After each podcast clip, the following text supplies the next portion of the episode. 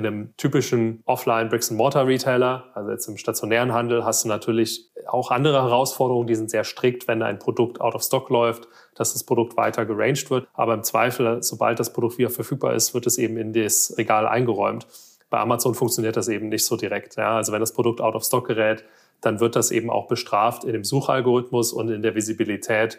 Und natürlich ist das auch ein Allenfallstor, was dann von Wettbewerbern, 3P-Händlern, die eben die Verfügbarkeit gegebenenfalls als digital native Marke priorisieren, ausnutzen werden.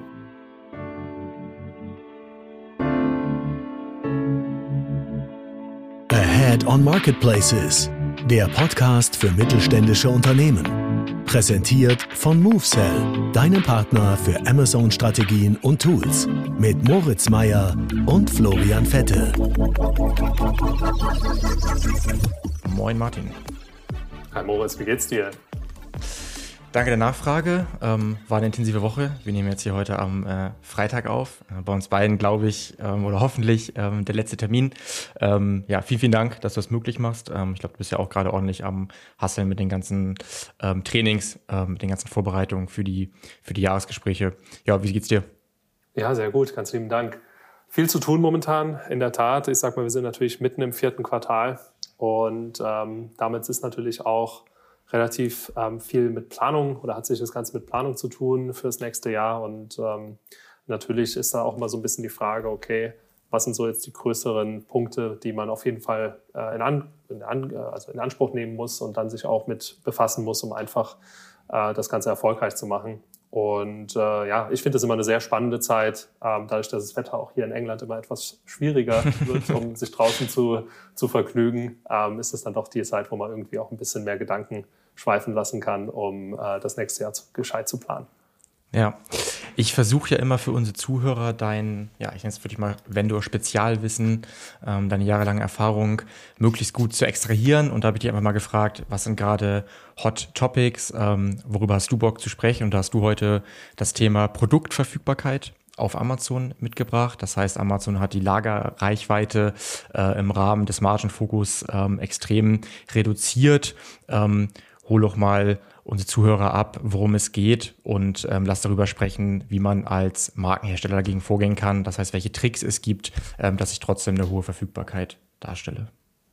Ja, sehr gerne. Also ich glaube, jeder Hersteller hat ja momentan damit zu kämpfen, dass Amazon die Lagerreichweiten äh, relativ extrem reduziert hat. Ähm, das hat einfach auch historisch bedingte Gründe. Wir haben über Covid den Zeitraum gesehen, dass Amazon natürlich massiv sein Logistiknetzwerk äh, in Europa als auch international ausgebaut hat. Ich glaube, sie hatten ursprünglich mal 99 Warenläger und das hat sich dann fast auf ähm, fast 300 oder über 300 im Jahr 2020 erhöht. Ähm, natürlich jetzt aber äh, auch viele Markenhersteller damit konfrontiert sind, dass sie sehen, dass Amazon die Lagerreichweiten wieder extrem nach unten schraubt. Das hat verschiedene Gründe. Ähm, natürlich auf der einen Seite ist die Nachfrage im Online-Kanal, hat sie sich wieder normalisiert. Das heißt, wir sehen eben nicht mehr diese sehr hohen Wachstumszahlen, sondern eher ähm, sich normalisierende Wachstumszahlen auch bei Amazon um die 10 bis 20 Prozent.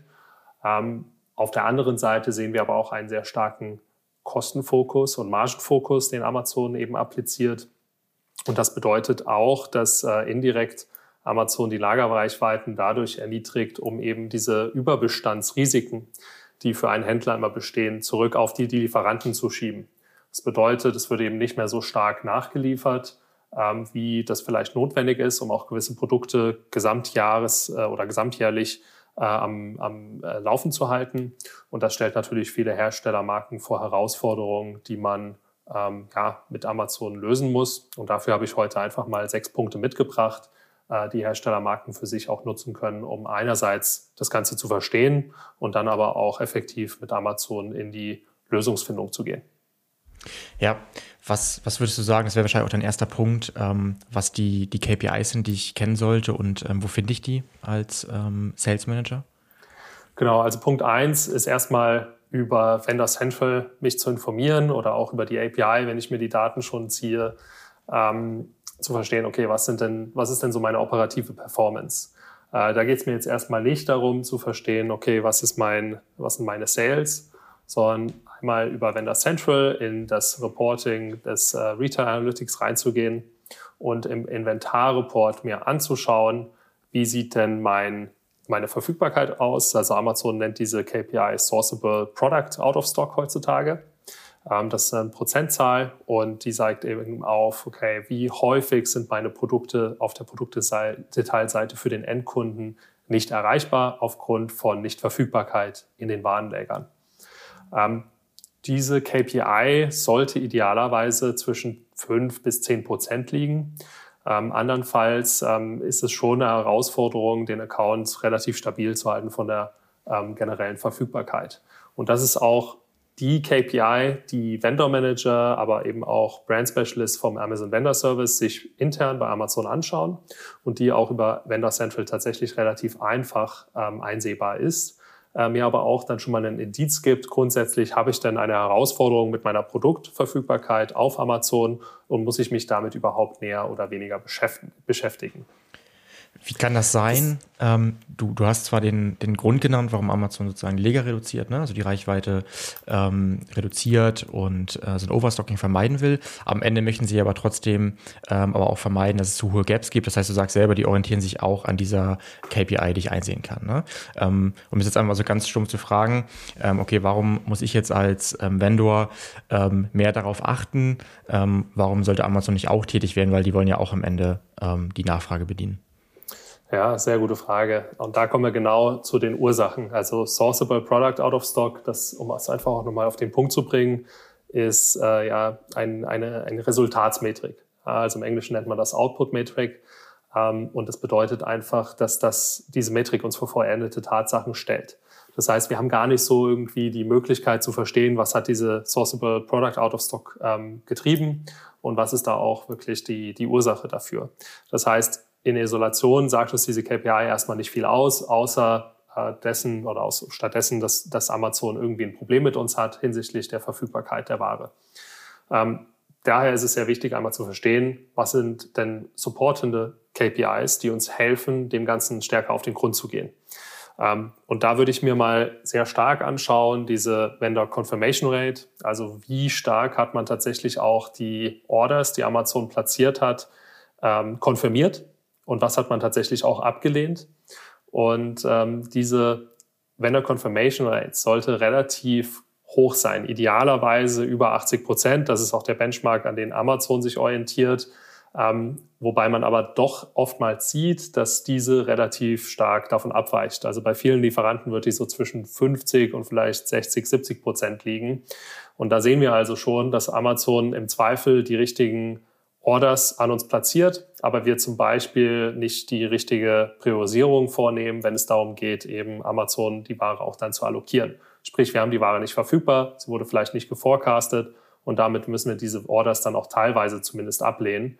Und diese Vendor Confirmation Rate als KPI, die uns auch in Vendor Central zur Verfügung steht, die gibt uns einen ganz guten Aufschluss darüber, ähm, wie häufig wir dann äh, eine Order ablehnen oder eben auch von Amazon annehmen können. Ja. Und dann geht es auch nochmal darüber hinaus zu verstehen, das würde ich mir auch nochmal anschauen, was ist denn die Receive Fill Rate, also die Füllrate. Ähm, und das misst einfach nur, wie viel meiner Volumina, die ich denn auf der Order äh, akzeptiert habe, sind auch tatsächlich bei Amazon angekommen. Und diese Metrik ist extrem wichtig zu verstehen, weil wenn diese nicht sehr stark an der 100%-Grenze kratzt, haben wir irgendwo einen Prozessdefekt oder ein Katalogfehler, der zu Rechnungen führt, die nicht vollständig bezahlt werden und uns im Zweifel dann auch später nochmal Chargebacks, also Strafzahlungen auf dem Account ähm, an, anfüllen lassen. Und die müssen wir natürlich auch zu einem gewissen Grade mit berücksichtigen. Aber wenn wir uns diese drei KPIs einmal anschauen, also die Sourceable Product Out of Stock Rate, die Vendor Confirmation Rate und diese Füllrate oder Receive Fill Rate, wie es Amazon nennt, dann haben wir schon mal eine ganz gute einen ganz guten Beginn, um zu verstehen, okay, wo, wo drückt denn der Schuh und woher kommen denn auch diese Herausforderungen? Ja, was ich noch ergänzen würde, wir sprechen zwar heute explizit über das Thema Lagerreichweite und da hast du jetzt die äh, spezifischen KPIs genannt. Ich glaube aber auch in dem Zuge sollte man nochmal erwähnen, dass es allgemein sehr wichtig ist, ähm, dass man für sich äh, ein Tracking hat. Bei uns ist so eine Art Sortimentsüberwachungsfunnel, äh, um zu verstehen, ob meine Produkte überhaupt verfügbar sind, überhaupt ähm, kaufbar. Und da ist es ja vielleicht nur ein Grund, ähm, dass ich nicht genug Lagerreichweite habe, weil nicht mehr nachbestellt wird. Ähm, andere Gründe sind ja die typischen Buybox-Verluste. Verluste. Und ähm, ich glaube, gerade im Hinblick auch auf die ähm, Jahresgespräche, auf die Vorbereitung, ähm, machen wir das so, dass wir uns immer äh, verschiedene KPIs wie Reachable nennen wir das, also ist überhaupt eine Produktseite ähm, erreichbar oder gibt es irgendwelche anderen Defekte? Ähm, buyable ist überhaupt ein Produkt ähm, kaufbar, also gibt es mindestens ein Angebot. Ähm, dann komme ich erst zur Buybox, bin ich eigentlich in der Buybox und wenn ja, wer? Also wer ist der Buybox-Owner? Und dann kann ich immer tiefer reingehen, welche Retailer und welche Preise gibt es noch. Und äh, auch das würde ich mir regelmäßig ähm, eben anschauen äh, und auch mitbringen, vielleicht auch zum, zum Jahresgespräch, äh, um zu verstehen, was sind eigentlich meine Ursachen. Denn wenn ich diesen Funnel habe, dann kann ich halt alle Strategien ausüben, wenn ich dieses Tracking habe. Ob ich jetzt Vollsortiment ähm, anbieten will. Ne? Ich, ich möchte für jedes Produkt Verfügbarkeit haben. Ich möchte selber als Vendor verkaufen. Vielleicht möchte ich manche Sachen auch gar nicht mehr verkaufen. Vielleicht sind die nicht profitabel, habe vielleicht aber irgendwelche Backup-Filler, ähm, also andere Retailer. Das kann ich natürlich alles damit ähm, eben auslesen. Und das wollte ich einmal noch so ergänzen, weil wir sind jetzt ganz spezifisch reingegangen. Aber ich glaube auch diesen allgemeinen Funnel zu haben, ist schon mal ganz wichtig, weil sonst korrigiere mich Amazon zwar diese eine KPI, die nennst du zwar selber gut ausweist und auch nutzt, aber im Bereich ähm, Buybox, Buy, Buybox Ownership eigentlich keine guten Daten hat, weshalb man die eben selber oder über etwaige Tools erheben sollte. Ja, da sprichst du einen guten Punkt an. Also gerade diese Sourceable Product Out of Stock Metrik, die kann man auch nochmal sich mit etwas mehr Daten von dem Brand Specialist, von dem Amazon Vendor Service oder auch dem Vendor Manager unterfüttern lassen. Denn wie du sagst, können eben Buybox Suppressions hier sehr stark mit darauf einzahlen, dass diese Sourceable Product Out of Stock Rate sehr hoch ist. Das ist äh, dem geschuldet, dass Amazon diese KPI vor knapp einem halben Jahr nochmal angepasst hat. Vorher war das Procurable Product Out of Stock, jetzt heißt es eben Sourceable. Und Sourceable bedeutet eben, dass auch äh, Buybox-Suppressionen, die ähm, gegebenenfalls existiert haben, mit in dieser KPI zumindest teilweise berücksichtigt werden. Und den Split, also die Gründe für die Sourceable Product Out of Stock Metrik, die kann der Vendor Manager und auch der AVS nochmal granular aufsplitten. Also wenn wir jetzt einen Account haben, der 10% diese Sourceable Product Out of Stock Metrik hat, könnte der Vendor Manager dir aufzeigen, okay, 2% wurden durch ökonomische Gründe ähm, äh, ex oder existieren aufgrund von ökonomischen Gründen, sprich zum Beispiel die manuelle Suppression, also Unterdrückung der Buybox durch den Vendor Manager. Mhm. Ähm, da kommt es natürlich auch immer so drauf an, hat man den direkten Zugang zu dem VM und ähm, dass man da natürlich auch den Wert drauf legt in der Kommunikation mit Amazon, dass man hier die Produktverfügbarkeit ähm, erreichen möchte, die man eben auch ähm, im Jahresgespräch, das ja dann bald ansteht, ähm, sich auch als Wachstumshebel mit äh, verschreibt. Also da ist es auch einfach nochmal wichtig, den Vendor Manager von Anfang an mit in die Pflicht zu nehmen und auch ganz klar einzufordern, nochmal diese Aufsplittung zu erhalten. Weil wie du sagst, natürlich ist auch ein Produkt, was auf äh, Warenlager dann liegt, äh, nicht geholfen, wenn die Buybox nicht vorhanden ist oder die Produktdetailseite eben komplett ähm, im Suchalgorithmus nicht berücksichtigt wird. Ganz klar. Ja. Nutzen eigentlich viele ähm, Vendoren so eine Inventory Management Software, sodass die halt möglichst irgendwie tech-enabled, also automatisiert, ähm, ja, diese, diese Inventory Allocation ähm, ausführen oder machen die meisten das äh, manuell? Also es kommt immer drauf an. Es gibt sehr viele, und das überrascht mich immer noch selber, auch sehr große Unternehmen, die äh, tatsächlich das Ganze manuell allokieren. Mhm. Ähm, du hast oftmals zumindest eine gewisse ADI-Anbindung, wo das schon mal halbautomatisiert wird. Aber wenn das Produkt eben von anderen äh, Retailern, also Händlern schon zu dem äh, am Wochenende zum Beispiel eingekauft wurde, also die Orderplatzierung am Wochenende stattfindet und damit äh, technisch gesehen das Warenlager erschöpft ist, ähm, dann bringt es eben dem Lieferanten auch nichts, wenn er, sag ich mal, das, das Warensystem ähm, automatisiert hat, weil am Montag im Zweifel eben diese verfügbare Ware nicht mehr weiter verfügbar ist, wenn Amazon die Order platziert. Das heißt, es mhm. ist so auch wichtig, und da kommen wir eigentlich zu dem nächsten Punkt, äh, den ich damit anbringen würde. Es ist extrem wichtig, diese Inventory-Allokation äh, sehr stark zu priorisieren und auch ganz klar aufzuzeigen, dass äh, Produktverfügbarkeit auf Amazon einen anderen Wert hat als im Offline-Handel. Da werden jetzt sicherlich viele erstmal raunen und sagen, okay, wie kann das sein? Aber es gibt eine ganz spannende Studie, die auch von Profitero durchgeführt worden ist, die heißt ähm, äh, oder die, die, die eben aufzeigt, wenn ein Produkt auf Amazon nur einen Tag nicht verfügbar ist, also out of stock ist, benötigt es normalerweise drei bis vier Tage, um das Produkt wieder gleich zu ranken wie vor dieser Out-of-Stock-Situation. Wenn ein Produkt zwischen zwei und fünf Tagen out of stock ist, dauert das vier bis fünf Tage. Und wenn es länger als fünf Tage out of stock ist, dann dauert es teilweise über eine Woche, bis das Produkt wieder seinen originalen Sales Rank erreicht. Hm. Warum? Finde ich cool. Übrigens finde ich cool, dass du das mal so anbringst, weil das ist etwas, was äh, Florian und ich, machen das ja auch schon ein paar Jahre. Was meinst du, wie oft wir das schon auch vor ein paar Jahren erzählt haben? Da war das aber schwerer Klar. noch ganz oben auf strategischer Ebene, das durchzusetzen. Wie, was wollt ihr jetzt hier mit irgendwie so einem Ranking und SEO und irgendwie Marketing? Und ich finde es irgendwie nice, dass du jetzt halt auch das zitierst und auch sagst, ja, come on, das muss man halt irgendwie ähm, berücksichtigen. Es geht nicht immer nur um den effektiven Verlust, weil ich hätte vielleicht irgendwie 100 Stück umgesetzt, sondern auch ähm, das Ganze mal so ein bisschen ähm, ja, holistischer zu sehen. Was habe ich nachgelagert für, für einen Rattenschwanz? Ne? Genau, und was muss ich auch an zusätzlichen Kosten aufbringen, wenn das Produkt out of stock läuft? Ähm, weil natürlich die äh, Media-Investitionen, die ich jetzt wieder dazu aufbringen muss, um in Advertising zu investieren, damit das Produkt wieder visibel wird und damit ich meine Verkaufszahlen auch wieder erreiche, ähm, das sind ja mehr Investitionen, die ich eigentlich nicht hätte einplanen müssen, wenn das Produkt dauerhaft verfügbar wäre. Und in einem typischen Offline Bricks-and-Mortar-Retailer, also jetzt im stationären Handel, hast du natürlich auch andere Herausforderungen, die sind sehr strikt, wenn ein Produkt out of stock läuft, dass das Produkt weiter geranged wird, das verstehe ich auch. Aber im Zweifel, sobald das Produkt wieder verfügbar ist, wird es eben in das, äh, in das Regal eingeräumt. Bei Amazon funktioniert das eben nicht so direkt. Mhm. Ja, also wenn das Produkt out of stock gerät, dann wird das eben auch bestraft in dem Suchalgorithmus und in der Visibilität. Und natürlich ist das auch ein Allenfallstor, ähm, was dann von äh, Wettbewerbern, 3P-Händlern, die eben auch in der Kategorie sehr stark investiert sind und die Verfügbarkeit gegebenenfalls als digital, digital native Marke priorisieren oder stärker priorisieren, ausnutzen werden. Und damit ist hier einfach diese Inventory Allocation ähm, von der Priorisierung her extrem wichtig, nicht nur mit Amazon, sondern mit Online-Händlern gesamtheitlich zu betrachten und dann auch intern entsprechend ähm, ja, zu allokieren. Aber was würdest du sagen, wie viele sind soweit?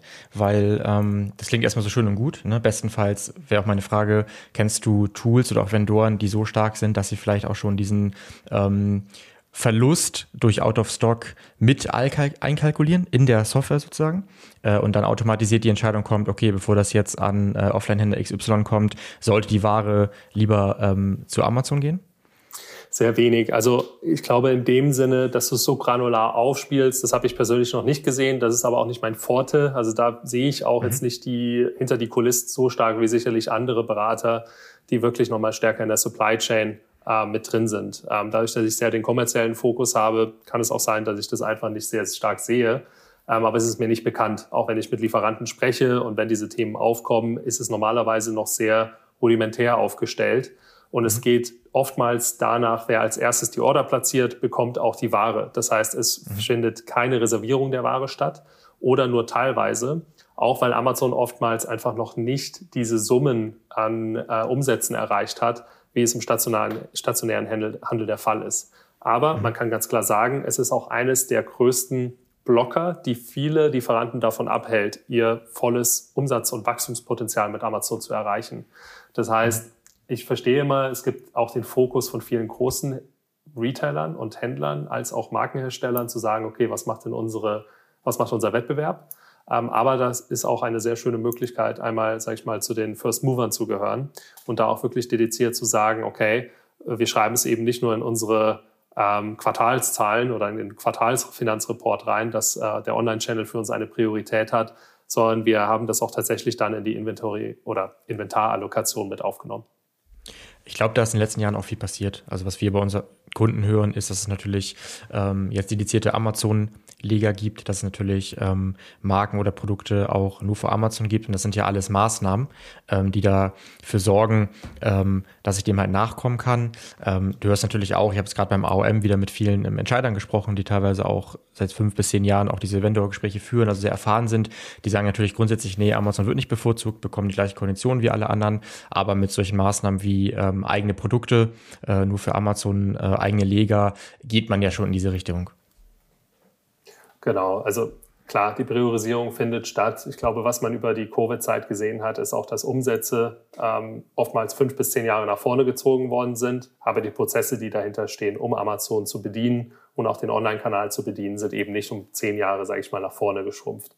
Und das muss man einfach auch äh, irgendwie so in diese gesamtheitliche Besprechung oder auch Betrachtung mit aufnehmen.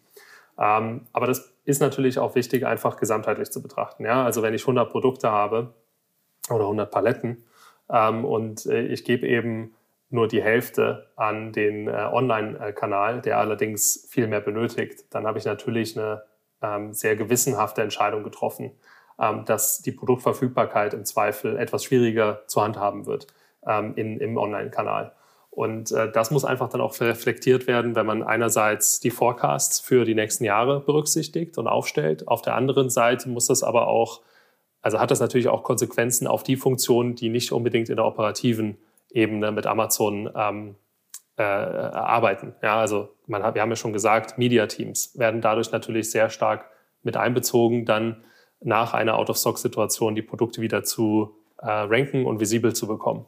Und äh, darüber muss man sich einfach bewusst sein, dass diese Entscheidung, die oftmals für, von einer Funktion getroffen wird, ähm, eben Online-Kanäle oder auch Amazon nicht zu priorisieren in der Allokation, dass dies natürlich dann auch die Investitionen und die Funktionen auf anderer Ebene sehr stark belasten oder mehr belasten kann und damit natürlich auch äh, Ineffizienzen schafft, die oftmals auch auf der Führungsebene von Entscheidern gar nicht so unbedingt gesehen werden.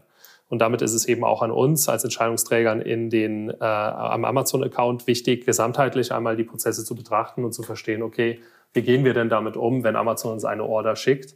Und was sind dann eben auch die Gründe dafür, dass wir im Zweifel gewisse Nichtverfügbarkeiten auf Produkten haben, die eigentlich für uns nicht nur die Marge, sondern auch das Wachstum treiben.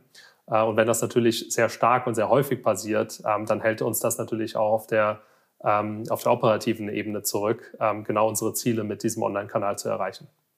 Ja, wir hatten hier zwei Maßnahmen besprochen. Das erste war, dass man die richtigen KPIs kennen und benchmarken sollte. Das zweite war das ganze Thema Inventory Management. Was ist ähm, die dritte Maßnahme für dich? Der dritte äh, Fokuspunkt, den ich setzen würde, sind äh, Katalogfehler zu korrigieren. Denn äh, hier ist es natürlich oftmals so, dass ähm, ein kleiner Katalogfehler zu relativ großen Konsequenzen führt. Wenn zum Beispiel Amazon glaubt, ein Produkt zu bestellen, was in einem Case Pack, also in einem Case kommt. Ähm, und äh, im Zweifel sind da äh, laut Amazon-Verständnis äh, zehn einzelne Stückeinheiten drin. Ähm, wenn das jetzt aber nicht der Fall ist, also tatsächlich in einem Case Pack nur fünf Stückeinheiten ähm, von einem Produkt enthalten sind, dann erhält Amazon natürlich auch im Wareneingang in seinen Warenlägern nur fünf dieser Produkte, die es dann verkaufen kann. Ähm, das System hat aber verstanden, dass es zehn ordert und damit hat es zu einer Unterorder geführt, die nicht ausreicht, um die derzeitigen äh, Bestände wieder aufzufüllen, aber natürlich auch die Nachfrage, die es vom Endkonsumenten gibt, zu bedienen. Und damit ist es extrem wichtig, nicht nur von diesen finanziellen Disputen her, ähm, Katalogfehler anzugehen und proaktiv zu beheben, sondern eben auch sehr frühzeitig zu erkennen, okay, diese Katalogfehler können dazu führen, dass Amazon nicht genug von meinen Topsellern ordert, was mich dann in der Produktwarenverfügbarkeit natürlich negativ ähm, wieder einholen kann.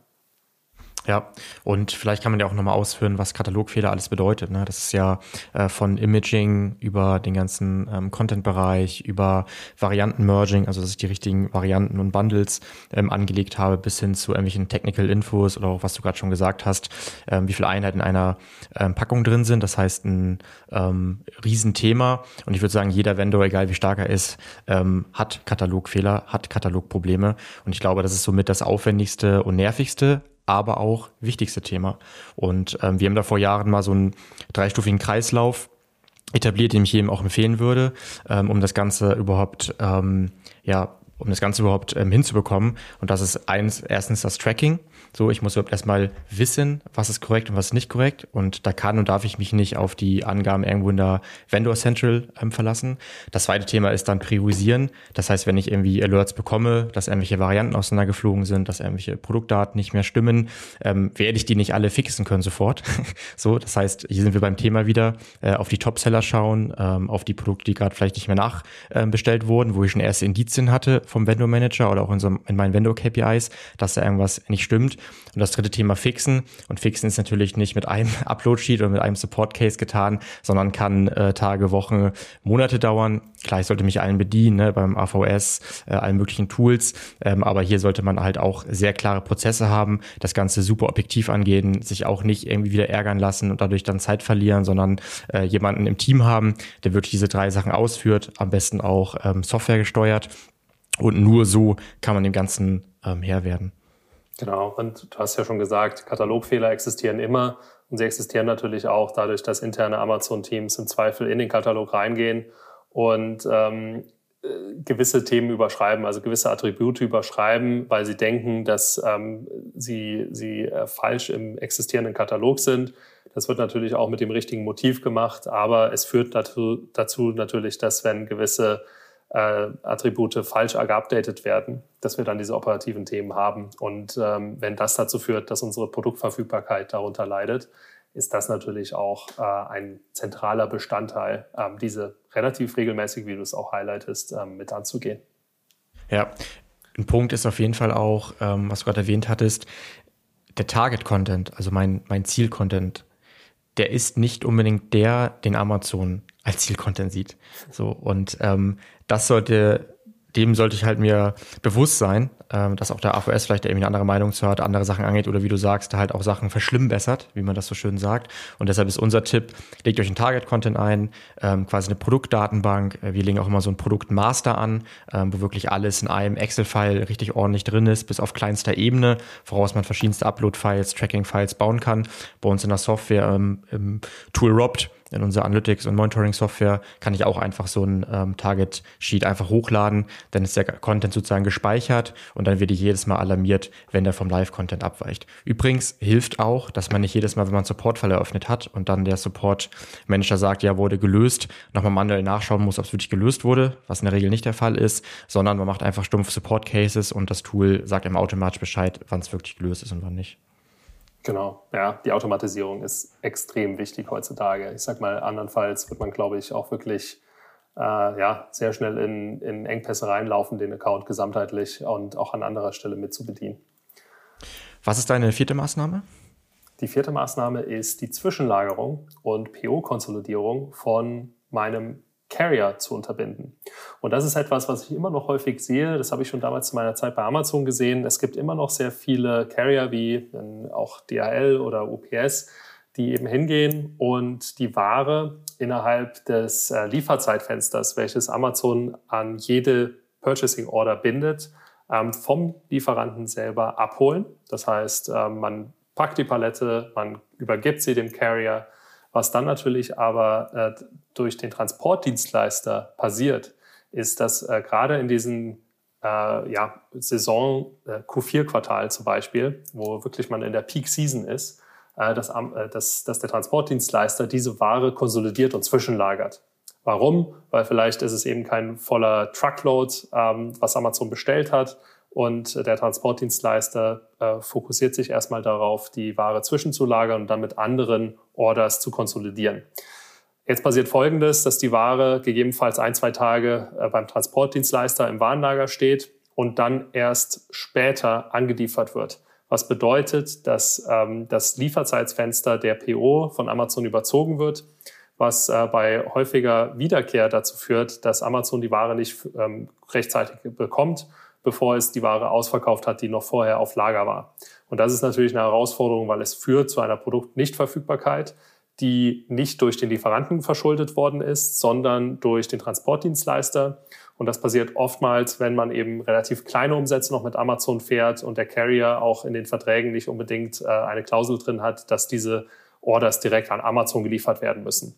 Hier geht es wirklich darum, einmal zu identifizieren, okay, passiert das am Account? Das kann man relativ einfach durch die Advanced Shipping Notice ähm, oder ASN nachvollziehen, die normalerweise durch den Carrier an Amazon übermittelt wird. Die beinhaltet eben auch das Datum, wann das Produkt tatsächlich im Warenlager von Amazon angeliefert wird.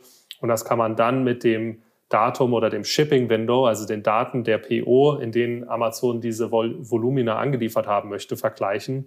Und wenn man sieht, dass äh, das, äh, die Anlieferung außerhalb dieses Shipping-Lieferzeitfensters äh, geschieht, dann ist die Wahrscheinlichkeit relativ groß, wenn man eben dem Transportdienstleister die Ware rechtzeitig übergeben hat, dass dieser diese Ware zwischengelagert oder konsolidiert hat, was dazu führt, dass man A, Strafzahlungen erhält, aber auch gleichzeitig natürlich in Nichtverfügbarkeitssituationen ähm, sich wiederfindet, ähm, die man proaktiv vermeiden kann. Und das ist etwas, was viele nicht auf dem Schirm haben. Da würde ich tatsächlich mir einfach mal die Zeit nehmen, kurz in die Advanced Shipping Notice, also ASN, reinzugehen und historisch mir anzuschauen, okay, gab es da irgendwelche Strafzahlungen, die ich in Vendor Central auch sehen kann, ähm, die mit dem Vermerk ähm, äh, befüllt sind, ähm, äh, zum Beispiel zu sagen, okay, verzögerte Lieferung oder äh, verspätete Lieferung durch den Lieferanten. Damit sieht man relativ schnell, okay, wie hoch ist diese Herausforderung und ist das wirklich auch ein zentraler Grund meiner Produktnichtverfügbarkeit. Ich merke, du gehst tiefer in das Thema ähm, Logistik äh, und Supply Chain rein. Ähm, hast du da weitere Punkte und kannst du vielleicht auch nochmal zwischen kurzfristigen und langfristigen Maßnahmen unterscheiden? So, was kann jeder vielleicht direkt mitnehmen, was man direkt mal überprüfen sollte? Äh, und was sind eher Punkte, ähm, das ist eher so ein Horizont von 6, 12, 18 Monaten, weil man eben halt in der Logistik ernsthaft was umbaut oder andere Programme nutzt? Ja, also kurzfristig will ich mir immer mal anschauen, okay, was sind so meine äh, Herausforderungen wirklich auch von den Strafzahlungen, die ich erhalte. Das sind natürlich die ersten Eckpunkte, wo ich verstehen kann, okay, gibt es Prozessdefekte, denen ich mich annehmen muss. Ähm, das geht dann auf den Katalog über, das geht auf die Konsolidierung über, über die wir gesprochen haben. Es kann eben auch sein, dass gewisse Carrier, also Transportdienstleister, nicht unbedingt ähm, mit Amazon oftmals zusammenarbeiten. Die würde ich eben auch, so gut es geht, vermeiden. Äh, damit kann man sich auch gerne mal von Amazon die Preferred Carrier Liste geben lassen. Ähm, das sind dann eben Transportdienstleister, die auch von Amazon selektiert worden sind. Die muss man nicht nehmen, aber es hilft schon, um eben dann auch die Produktverfügbarkeit ähm, und die Compliance zu den Prozessen, die Amazon einfordert, sicherzustellen. Ähm, wenn man etwas mittelfristiger sich das Ganze anschaut, würde ich auch empfehlen, und das ist der Punkt 5, nochmal die gemeinsame Warenlieferkette zu verschlanken. Also wenn wir uns anschauen, was gibt es denn für Möglichkeiten äh, mit Amazon im Vendorenmodell, die auch gerade über ein Sellermodell oftmals gar nicht so ähm, attraktiv sind, also je nachdem, wie man aufgesetzt ist, kann man natürlich auch nochmal ähm, einzelne Schritte aus der gemeinsamen Supply Chain mit Amazon herausnehmen. Viele Lieferanten, je nachdem, in welche Produktkategorie man reinschaut, tun dies, indem sie die Produkte gar nicht erst an Amazon liefern, sondern selber aus ihrem eigenen Depot an den Endkunden versenden. Ähm, oftmals, je nachdem, welche Warengruppe man äh, sich betrachtet, heißt das Vendorflex oder es ist ein ähm, Direct Fulfillment Modell, also ähnlich dem Dropshipment. Ähm, wenn man aber jetzt auch nochmal reingeht und sagt, okay, wir möchten die komplette waren, äh, Warenkette nochmal verschlanken und man produziert die Ware in Fernost oder in China. Da gibt es eben auch Möglichkeiten, über ein Direct-Import-Modell mit Amazon zu reden, sodass Amazon die Ware direkt ab dem Hafen in China die Ware abkauft und auch abnimmt. Was dann natürlich auch bedeutet, dass Amazon stärker sich darauf fokussiert, die Warenverfügbarkeit sicherzustellen über einen Zeithorizont, der weitaus länger ist, als äh, dem man das auf einem domestischen, also nationalen äh, Lieferweg mit Amazon verhandeln kann. Ähm, das sind auch Themen, die man dann in das Jahresgespräch konkretisiert mit reinnimmt und auch ähm, dadurch, dass man eben gewisse Schritte aus der gemeinsamen Supply Chain mit Amazon herausnimmt, so verhandeln kann, dass man entweder höhere Einkaufspreise erzielt oder eine Reduktion der nachgelagerten Konditionen mit dem Online-Händler. Ähm, und das sind so, sage ich mal, die kurz- und mittelfristigen Themen, die relativ schnell und einfach auch ähm, nicht unbedingt umzusetzen sind, aber zu besprechen sind um auch die größeren Flaschenhälse in diesen Prozessen direkt mit äh, zu definieren. Ich höre raus, dass man auf jeden Fall offener und flexibler werden muss im Bereich der, der Logistik. Ähm, was hältst du von äh, Born to Run? Macht auf jeden Fall Sinn. Ähm, ich würde auch immer sagen, Born to Run sollte ein Werkzeug darstellen oder ein Tool darstellen, was man mit Amazon definitiv nutzt, sollte man sehen, dass der Algorithmus nicht automatisch genug auf Produkten mit einer guten Sales-Historie nachbestellt. Äh, Bontoran eignet sich auch sehr effektiv, um saisonale Produkte schneller äh, verfügbar zu halten und verfügbar zu bekommen. Ähm, aber man muss aufpassen, dass man es natürlich nicht überzieht. Also ganz wichtig ist natürlich, dass man jetzt keine 200.000, 300.000 Order über Bontoran ähm, für nur Neuprodukte platziert, die sich dann nicht verkaufen weil Amazon wird dann algorithmisch auch rückwärts gerichtet das Budget, was man zur Verfügung hat, über Born to Run sehr stark limitieren. Ähm, weil typischerweise, wenn die Produkte nach 10 bis 12 Wochen nicht abverkauft sind, liquidiert Amazon auch diese Warenläger oder die man aufgebaut hat oder die, die Verfügbarkeiten dieser Produkte.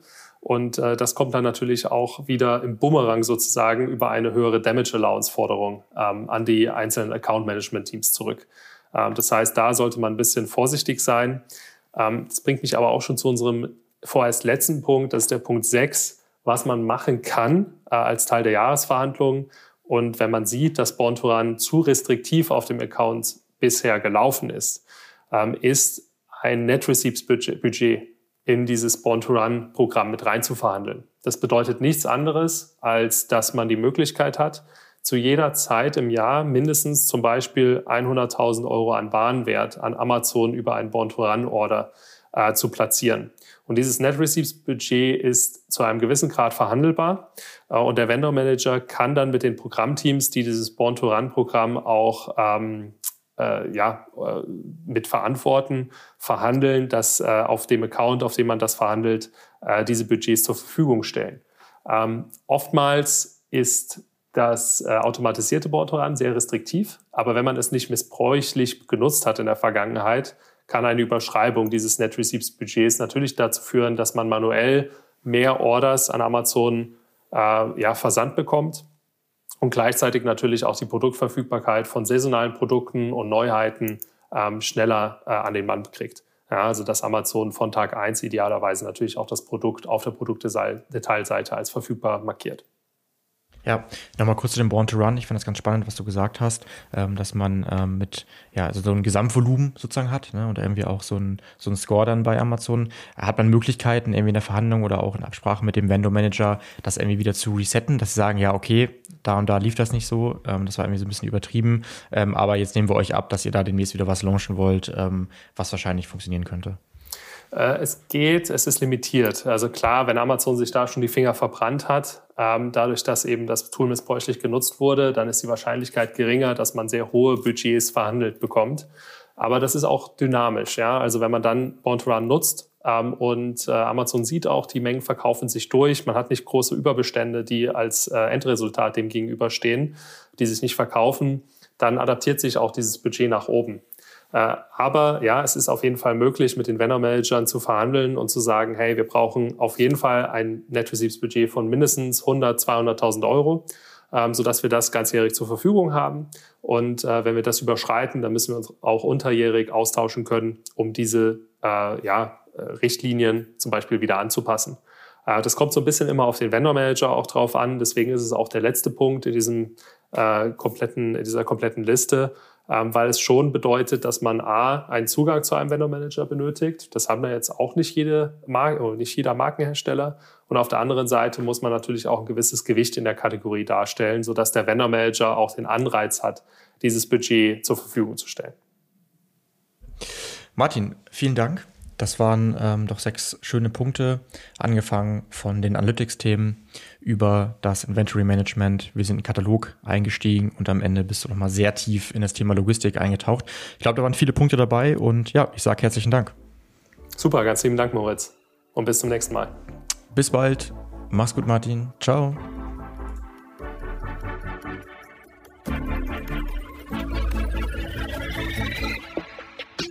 Du möchtest noch mehr lernen und immer up to date sein? Dann folge MoveSell auf YouTube und LinkedIn.